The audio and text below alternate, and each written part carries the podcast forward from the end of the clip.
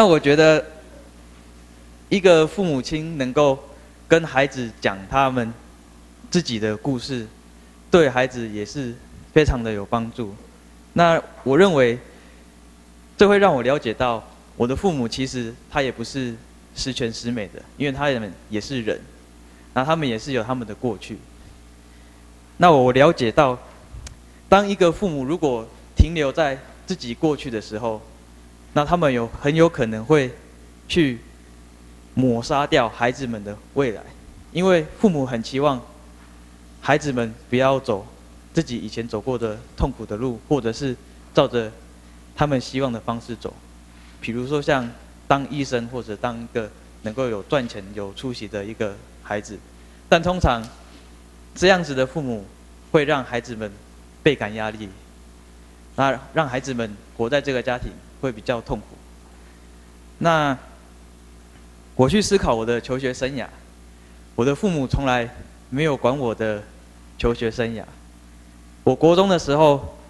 我跟我父母讲说我要去加入记忆班。那在当时的记忆班，就是放牛班中的放牛班，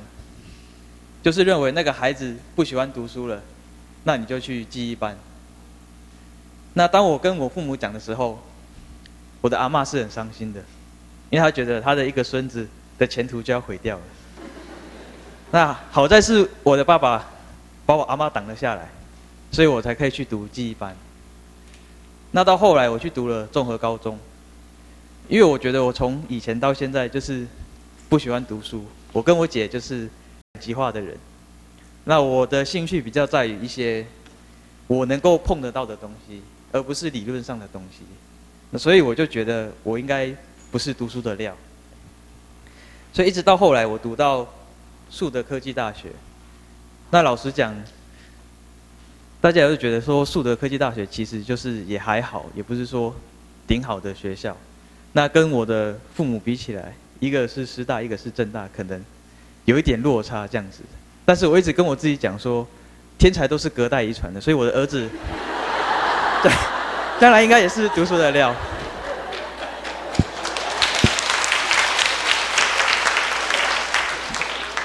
对，所以我觉得，嗯，我很幸运的一点就是，我从小就知道，我长大之后，我就必须对我自己的行为跟言行做完全的责任，包括我自己的生命。那。这也是我觉得做一件父母是一件很困难的事情，就是父母永远不知道什么时候才要把孩子的生命完全的交换给孩子。那我自己有读书，在书上面讲说，可能是十八到二十二岁之间。那我的父母，我觉得是他们在我十岁的时候，他们就完全抛弃，不是完全的将生命交还给我自己，让我自己做决定。那这一点是。我很感谢我父母的一点，就是我能够为我自己决定，那责任呢，就是由我自己承担。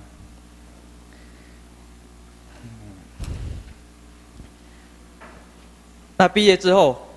我去参加了一个，哎，我自己举办了一个台湾生命行动的一个活动，然后带着一群高中生到越南去，哎，做一些体验。那这也让我了解到，开始去感觉说，自己要如何去照顾一个比自己还要小的人，或者去去照顾一个，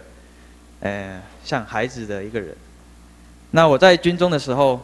因为自己也快要退伍了，那也很多呃新进的弟兄也进来，那我们就有一些弟兄啊，刚进来生活就有点不适应。那他们的父母就会很担心，那甚至有的父母就直接就跑到营区，那一直讲说，嗯，他是他们家的独子，那他觉得他的孩子就在这边过得很辛苦，那很怕怕很怕他的孩子受伤或怎么样。但是我想了一想，但是每一个军中的弟兄都有父母，那并不是只有。哎，某一些人才是呃比较特别的。那像我一进去军中，我就讲说，我就对我自己说，别人都做得到的事情，为什么我做不到？在我进去之前，有一些比我资深的弟兄，他们也只有国中、高中的学历，但是他们都可以在当兵的过程中顺利的退伍，那我就一定可以做得到。所以，不管在军中有多辛苦，那我就觉得说，如果是大家都一样的话，那我就是一样。大家一样在外面晒太阳，在外面站枪兵的时候，那我就是跟着大家一起。那我觉得这就是一个对自己负责的一个，呃，很好的一个学习。因为我觉得，在生命中，呃，感到快乐是让人产生愉悦的。但是感觉到痛苦是让人家成长的一个地方，所以我会学习到，我不会去怕痛苦，那我会允许自己能够短暂的逃离这痛苦的时候，但是总有一天我还是要去面对这个痛苦，那去感觉它，拿去想办法去解决它。嗯，所以呢，退伍之后，我又为了我今年的目标设下了一个，就是我去参加。国际的生命行动，那这是一个为期七个月的一个活动，而且是全程是英文的。那对我来说也是有一定的挑战性，但是我觉得，既然我都已经二十四、二十五岁了，不管我嗯以后有没有钱赚，还是有什么出路，那我觉得我在三十岁之前，我就是尽量的学习。那剩下的就是，呃，日子还是要过，以后再想办法就好。好，谢谢大家。